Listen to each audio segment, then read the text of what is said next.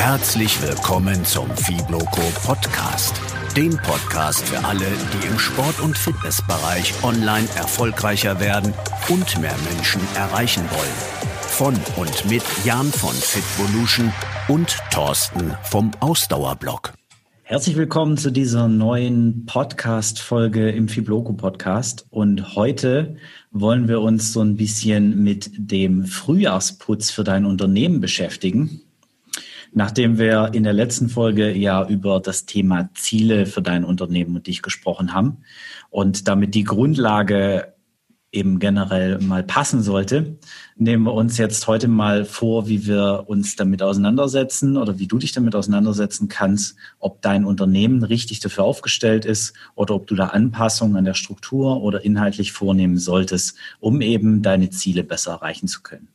Herzlich willkommen auch an Thorsten nochmal. Hi Thorsten. Ja, hi Jan, grüß dich. Äh, Frühjahrsputz ist ja ganz schön früh im Jahr, dass wir hier mal putzen. Aber ja, gut, putzen kann man, glaube ich, nicht früh genug.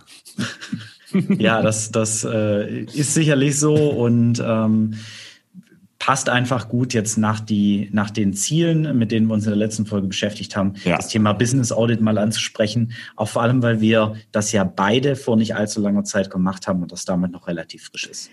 Tatsächlich ähm, habe ich das äh, letztes Jahr das erste Mal auf Ende des Jahres gemacht. Die Jahre davor ähm, bin ich eigentlich immer im Januar, insofern passt das ja gerade wunderbar, ähm, immer drüber gegangen und habe die ganzen Sachen durchgegangen. Also das ist, war bei mir immer so eine Aufgabe, die ich habe das dann gerne auch unter dem Blickwinkel des Jahresreviews gesehen und ähm, da habe ich halt dann mal alles angeschaut, also privat wie ähm, auch nebenberuflich.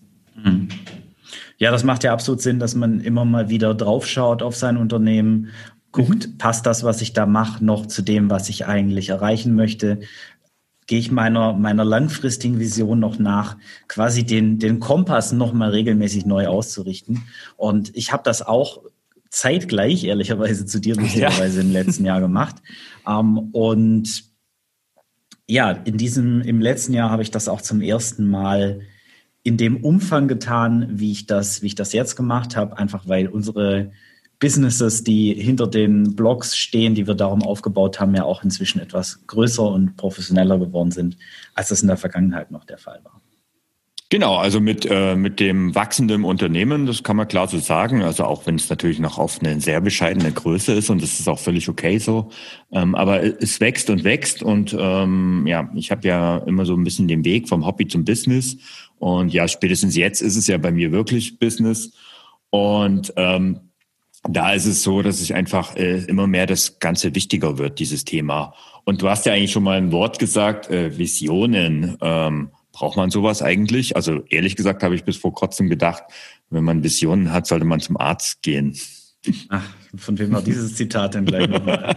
Keine Ahnung, irgendein Fußballer, glaube ich. War das nicht ein Politiker? Oder ein Politiker, uns, keine Ahnung. Jetzt, jetzt, blamieren wir uns hier hochgradig. Ja, ähm, macht nichts. Mit unserem Allgemeinwissen. Ja. Äh, jedenfalls, äh, definitiv, ich finde das äh, Thema Mission, Vision in Verbindung mit den Zielen, die man für sein Unternehmen hat, unheimlich wichtig. Und ich habe mich damals auch, bevor ich überhaupt mit dem Blog gestartet bin und bevor ich mein Unternehmen gegründet habe, erstmal intensiv damit beschäftigt, was ist denn eigentlich meine Vision und meine Mission? Und vielleicht hat das auch ein bisschen was damit zu tun, dass ich ursprünglich aus der Unternehmensberatung komme und ja. ähm, auch noch in der Projektleitung unterwegs bin. Aber mhm. ich, ich halte das immer schon für, für einen sehr wichtigen Baustein, einfach weil man ja wissen sollte, wofür steht denn das Unternehmen überhaupt? Ja, und wofür steht denn Fitvolution, wenn, man, wenn du schon danach fragst?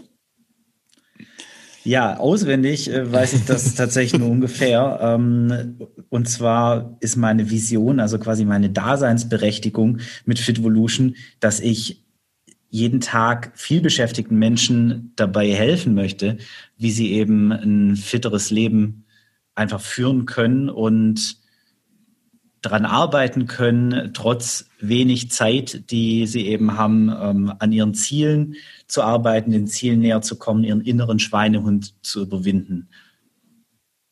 Das meine ja, Vision. Das, ja, das ist eine coole Vision und äh, da sind wir ja gar nicht so weit voneinander entfernt, nur dass die Mittel und Wege dahin bei uns ja so verschieden sind und deswegen gibt es ja auch so einen riesen Unterschied zwischen Vision und Mission, auch wenn ich mir ehrlich gesagt ein bisschen immer das schwer tue damit. Ähm, aber bei mir ist es auch so, also ich möchte mit meinem Ausdauerblock Menschen in Bewegung bringen und das Ganze eben durchlaufen. Und ich habe halt auch das Motto, endlich mehr Sport. Also insofern liegen wir da schon ganz ähnlich. Aber es geht halt eben auch noch einen Schritt weiter. Also das ist meiner Meinung nach zu wenig, weil am Ende ist es ein Slogan. Und ich bin da vielleicht auch in der Beziehung etwas geschädigt ähm, von ein paar Unternehmensleitbildern, die ich dann über die Jahre irgendwo gelesen habe, die dann bei irgendwelchen Unternehmen an der Wand stehen ähm, ja, und wenn man dann Mitarbeiter danach fragt, äh, weiß das eh keiner und handeln tut auch keiner danach. Und das, das finde ich ist genau das, was nicht sein soll, sondern es, es sollte genau auf dich zutreffen und das, was, was du machen willst. Genau, schreib keine Vision und keine Mission auf, wenn du dich nicht auch dran halten möchtest. Irgendwelche Luftschlösser bringen keinem was. Natürlich kann man das mhm. als großes Unternehmen vielleicht auch nutzen, um die Aktionäre dann irgendwie ähm, positiv zu stimmen. Ich weiß es nicht. Ähm, da geht es ja dann wirklich darum, auch Marketing-Slogans dann äh, zu entwerfen. Aber wenn du das für dein Business machst, dann würde ich dir raten, beschäftige dich wirklich damit, wofür soll dein Unternehmen da sein? Was ist deine höhere Mission, deine Vision, die du eben einfach erfolgst, äh, verfolgst? Und auf welche Art und Weise möchtest du das auch machen? Und daraus dann eben auch Werte und Ziele entwickeln, für die du stehen möchtest, weil das ist eben dieser, dieser Kompass, den ich vorher mal genau, ja. erwähnt habe. Und mhm. der, der sollte einfach klar sein, weil dann, wenn du den immer im Hinterkopf hast, weißt du, in welche Richtung musst du gehen und wie kannst du die anderen Bausteine in deinem Unternehmen einfach aufstellen. Das ist, das ist ziemlich spannend, weil da habe ich auch persönlich eine sehr starke Entwicklung durch, auch in den letzten Jahren, weil, wie gesagt, ich habe schon erwähnt, das war am Anfang mir nicht so wichtig und ich merke eigentlich, wie, wie wichtiger das ist. Und gerade ähm, nicht nur Ziele, weil Ziele zu äh, sich zu stecken und äh, dem nachzueifern, ähm, habe ich schon länger gemacht, ist für mich ins Fleisch und Blut übergegangen, liegt halt auch in meinem Wesen drin, aber mal sich auch seiner Werte bewusst zu sein. Und das ist tatsächlich was, was ich letztes Jahr mal so, so richtig intensiv das erste Mal gemacht habe. Und ähm, dadurch einfach ein paar Schlagworte, ein paar Adjektive aufgeschrieben habe, für die ich stehe, für die mein Blog und mein Unternehmen steht und ähm, das halte ich mir, also die, die halte ich ganz groß und die, die schaue ich mir auch regelmäßig an, einfach um bei jeder Entscheidung, die man trifft, ähm, zu sehen, ob der Kompass, wie du es so schön gesagt hast, noch passt und ob du in die richtige Richtung läufst. Mhm. Ja, auf jeden Fall. Also ich habe tatsächlich Werte aus persönlicher Sicht und ich habe auch Werte aus Unternehmenssicht einmal mhm. definiert. Und äh, hast du sie gerade griffbereit? Möchtest du deine, deine Unternehmenswerte mit uns teilen? Ja, es, ist, es sind jede Menge. Ähm, ich habe ein paar. Also ich meine, äh, da steht dann sowas da wie authentisch, zielstrebig, bodenständig, verantwortungsvoll, ehrlich, wertschätzend, umsetzungsstark, kreativ, offen, konsequent und so weiter und so fort. Also das sind so äh, Worte, die halt einfach nicht nur, also Adjektive, die einfach das beschreiben, was ich, was ich tue, für was ich stehe, ähm, ja, und was ich ausdrücken möchte. Okay. Ja, dann hast du es tatsächlich etwas, etwas äh, umfassender aufgefasst mhm. als ich. Also ich habe tatsächlich auch viele Werte gesammelt, die mir persönlich wichtig sind und ähm, mir dann auch die wichtigsten rausgeschrieben für mich persönlich. Und dann habe ich das nochmal für meine Firma gemacht.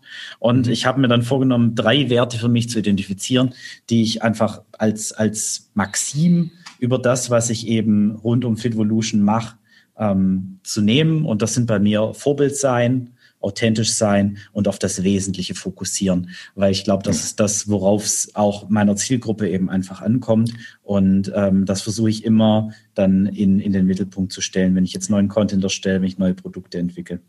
Aber ähm, um das mal als Feedback zu geben, das sind genau auch die Dinge, die auch dein Profile, also wenn ich dich jetzt so, ich meine, ich kenne dich auch persönlich, aber wenn man jetzt mal deinen Online-Auftritt betrachtet, ja, die gibst du auf jeden Fall wieder.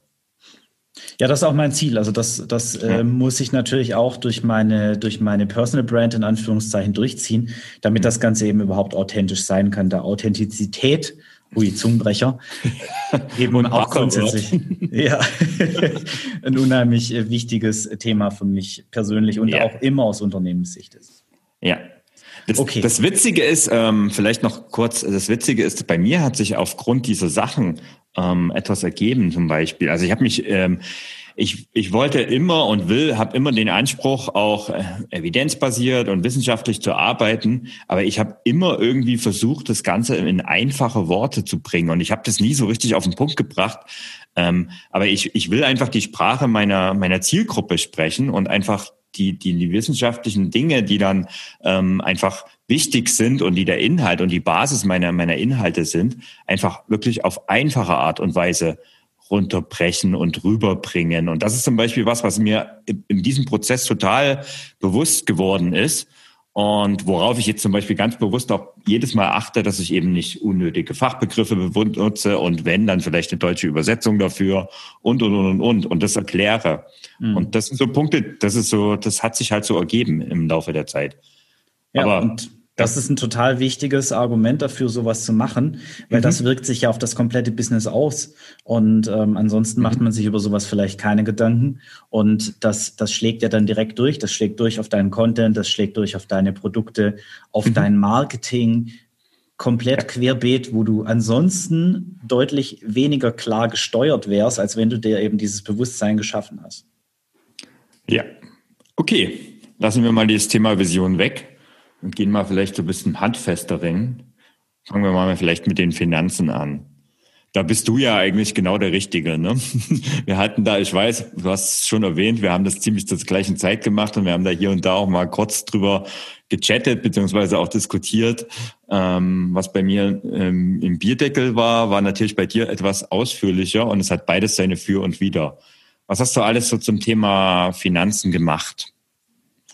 Tatsächlich stand bei mir das Thema Finanzen gar nicht so weit oben mhm. auf der Liste. Ich habe versucht, eher ähm, aus einer anderen Richtung zu kommen. Aber natürlich ist es ein wichtiger Baustein. Und mhm. gerade bei den Finanzen ist da die Frage, was, was kann man sich leisten, was will man sich leisten, wo möchte man auch wieder Prioritäten setzen und dann einfach Budgets festzulegen. Und die habe ich auch klar für verschiedene Unternehmensbereiche bei mir mhm. definiert, wo ich, wo ich einfach meine Prioritäten setze im Bezug auf also es gibt natürlich Fixkosten, die ich habe, klar, dafür habe ich dann Budgets und dann aber auch im, im Bezug auf Ausgaben jetzt für externe Dienstleister, äh, virtuelle Assistenz und ähm, solche Dinge.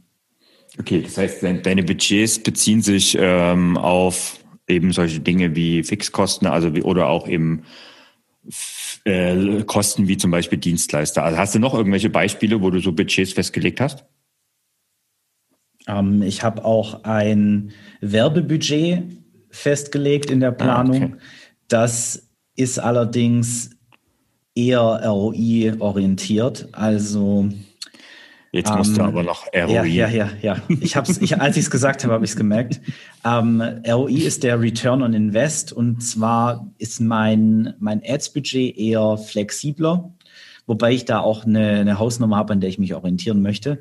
Und da ist es aber wichtiger, dass es eben profitabel ist. Also, dass der Return on Invest, also das, was ich nachher rausbekomme auf mein Adspend, dass das einfach positiv ist. Und wenn ich sehe, dass das eben eine, eine Kampagne überhaupt nicht läuft, dann habe ich auch mal weniger Ausgaben. Und wenn ich sehe, dass eine Kampagne extrem profitabel ist, dann bin ich eben durchaus auch in der Lage und bereit dazu, hier etwas flexibler mit meinem Budget umzugehen. Wichtig ist halt, dass mein Cashflow positiv bleibt, dass ich nicht irgendwann ähm, in die Situation komme, dass ich möglicherweise kein, keine Finanzmittel mehr zur Verfügung habe. Und das mhm. will auch geplant sein. Da kenne ich einige, die damit schon auf die Nase gefallen sind. Ja, klar. Das ist natürlich äh, vor allen Dingen, wenn dein Unternehmen, sage ich mal, also du maximal von dieser äh, von diesen Einnahmen und auch ähm, von dem Ergebnis leben muss, dann ist es natürlich ein entscheidender Faktor. Ähm, also ich habe mir jetzt vorgenommen, dieses Jahr da vielleicht nicht ganz so stark ähm, drauf zu achten, weil es ist halt Wachstum und ich weiß, dass ich zuschießen muss. Ich habe aber die Mittel dazu. Also insofern, ähm, ich habe mir tatsächlich da in, in der Beziehung sogar mehr Gedanken über die Einnahmen gemacht als über die Ausgaben. Das heißt, ich habe für meine Produkte, die im Kopf stehen, ähm, tatsächlich Budgets hinterlegt, ähm, um überhaupt zu generieren oder, oder überhaupt festzulegen, äh, welche Prioritäten sie haben und welche Einnahmen eben rauskommen sollen. Mhm. Und das ist eigentlich das, was bei mir an oberster Stelle steht. Also ich habe das Ganze umgedreht, ich habe das eher aus der Einnahmensicht gesehen. Ähm, die, weil ich eben genau in diesem Jahr, sage ich mal, auf der Ausgabenseite eher noch die als das Ganze als Investition sehe. Okay. Ja, also die Einnahmenseite habe ich natürlich auch betrachtet. Das mhm. wäre mhm. tatsächlich auch was, was ich zuerst gemacht hätte oder auch zuerst mhm. gemacht habe, bevor ich. Ähm, für mich sind Finanzen immer so, so ein bisschen die, die Ausgaben in erster Linie, beziehungsweise das Handling von Einnahmen zu Ausgaben. Und natürlich ist erstmal liegt den Budgets zugrunde eine geplante Einnahmenstruktur. Und dafür habe ich mich mit meinen Produkten beschäftigt, die ich aktuell habe, die ich entwickeln möchte. Was für, was für Absatzplanungen habe ich da eben aufbauend auf dem, was ich dieses Jahr gemacht habe und was ich dann jetzt eben auch plane, was meine Wachstumsstrategie ist. Also wenn ich mhm. tatsächlich in Bereichen ähm, geplant habe, zu wachsen, also mehr Absatz zu machen und damit mehr Umsatz zu erzielen, dann ist das immer auch mit Maßnahmen hinterlegt. Und ich glaube, das ist auch sehr wichtig, wenn man jetzt eine Planung macht, ähm, nicht einfach ins, ins Blaue zu schießen und zu sagen, hier, ich ähm, möchte nächstes Jahr meinen Umsatz verdoppeln, sondern wirklich dann auch sich Gedanken darüber zu machen, was ist denn aktuell, was sind meine Umsatztreiber mhm. und welche davon kann ich oder welche davon will ich und kann ich so beeinflussen, dass sie eben zunehmen und auf welche Art und Weise kann ich das auch tun und das dann wirklich mit Maßnahmen zu hinterlegen. Und wenn, wenn die Planung dann steht, dann äh, kann man sich ähm, eben auch damit beschäftigen, was kann ich dann mehr an Ausgaben leisten, weil oftmals sind ja auch Ausgaben dafür notwendig, um eben diese Umsatzsteigerung zu erzielen. Klar. Konkretes Beispiel. genau, jetzt. genau, das war jetzt schon wieder so schon wieder viel Geschwafel, deswegen will ich das etwas konkreter machen.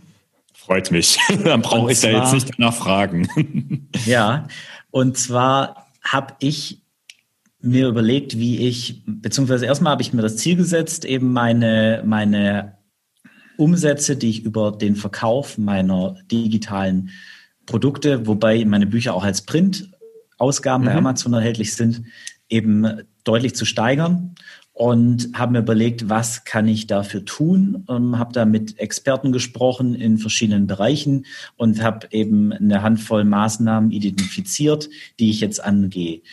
Ein Thema davon ist beispielsweise das Thema Copywriting. Ein anderes ist ähm, Design, Aufbau von Sales Pages.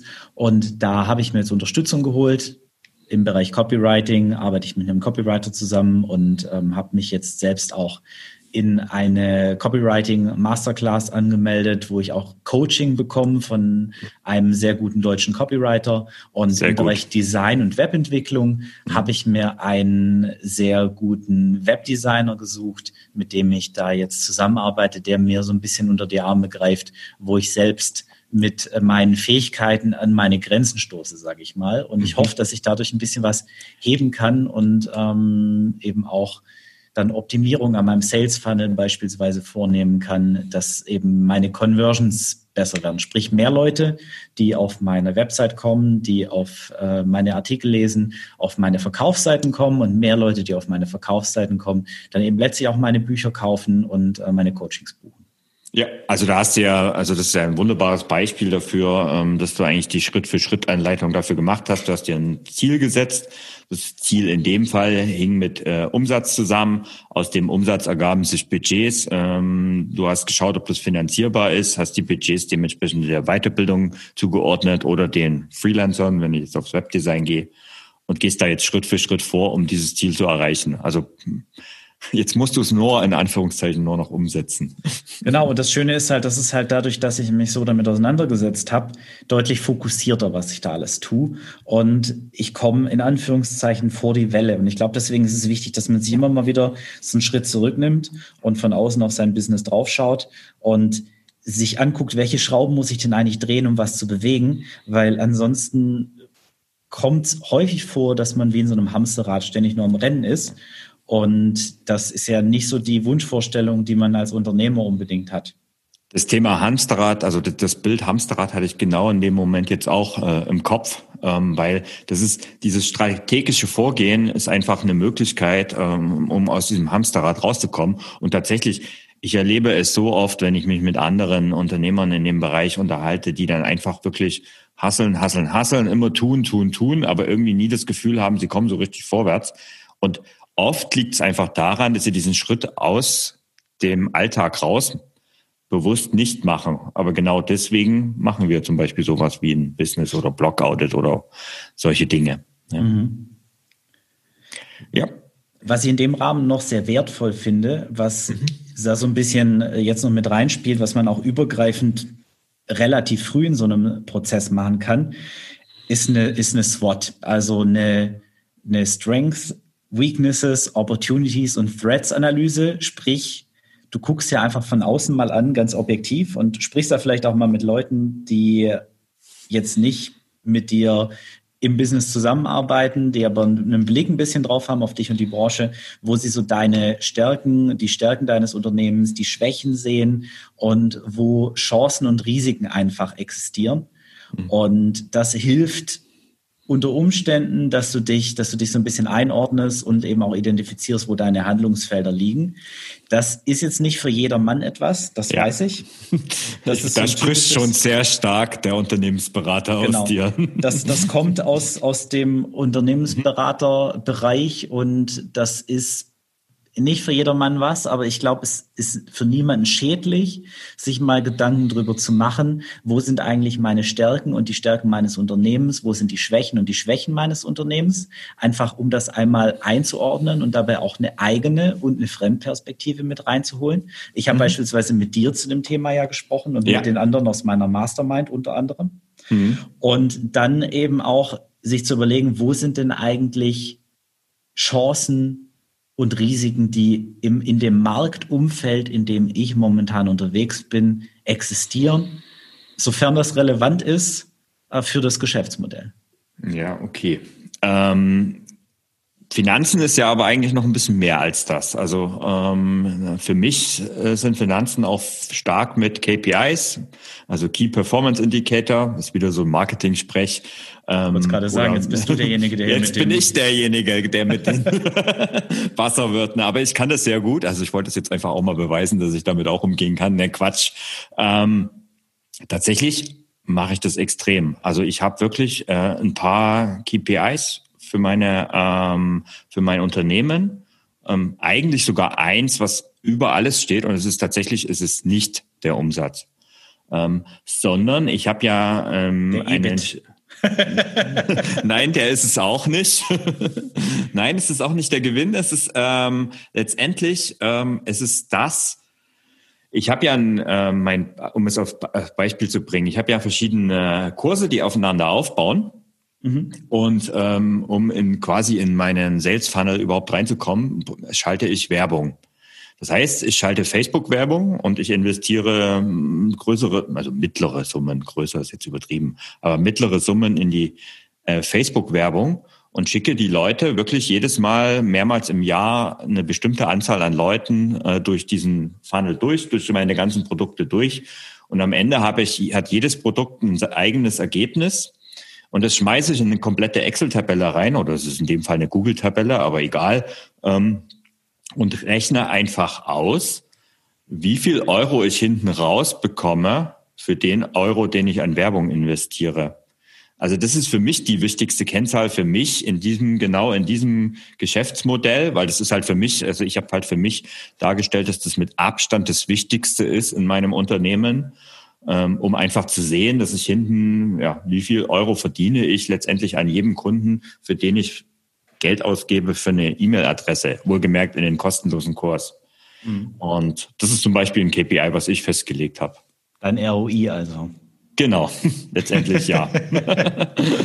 Wobei das ist ja nicht ganz nicht, nicht ganz stimmt, weil ähm, es ist natürlich nur auf das Produkt bezogen und letztendlich die ganzen Unternehmenskosten drumherum ähm, sind da nicht mit drin in der in der Rechnung.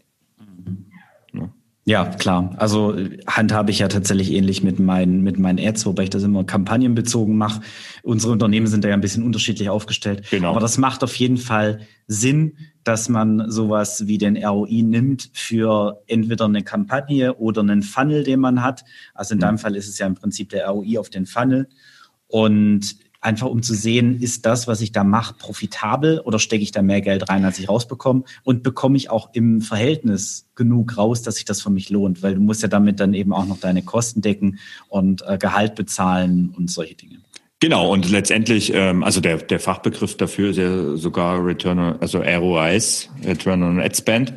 Ähm, und letztendlich ist es aber mehr als das, weil da sind halt die ganzen Kosten, die innerhalb der Kurse anfallen, halt auch mit eingerechnet und ich habe das Ganze halt ein bisschen aufgebohrt mhm. und über mehrere Produkte gestaffelt. Ja, das ja, macht okay. auf jeden Fall Sinn. Also grundsätzlich macht es einfach Sinn, das waren jetzt ein paar Impulse, was man ja. da sich angucken könnte. Aber es macht Sinn, dass du dir einfach für dein Unternehmen überlegst, so was sind denn eigentlich die Zahlen, an denen ich meinen Erfolg messen möchte? Und da, das kann sehr individuell sein. Man kann zum Beispiel auch Kundenzufriedenheit als KPI definieren, also ja. als Zielwert. Und wenn man das dann messbar macht, dafür gibt es ja auch Methoden. Und ich habe eben auch für mich einige identifiziert und definiert, so hat der Thorsten das gemacht. Und bei mir ist es zum Beispiel der Umsatz, bei mir sind es aber auch ROIs auf meine einzelnen Kampagnen. Und das ist auch sowas wie Conversion-Raten auf meinen Sales-Pages und ja. ähm, mhm. Read-Through-Raten zum Beispiel, also wie viele meiner Blogartikelleser mindestens die Hälfte meiner Blogartikel tatsächlich lesen, bevor sie abspringen. Das sind so, so Werte, die ich für mich als... Wie, ähm, wie misst du das zum Beispiel? Ich habe da ein äh, Tool für auf meinem äh, Blog installiert, das okay. ähm, anonymisiert auswertet, wie viel Prozent der Webseitenbesucher ähm, bis zu einem gewissen Punkt scrollen.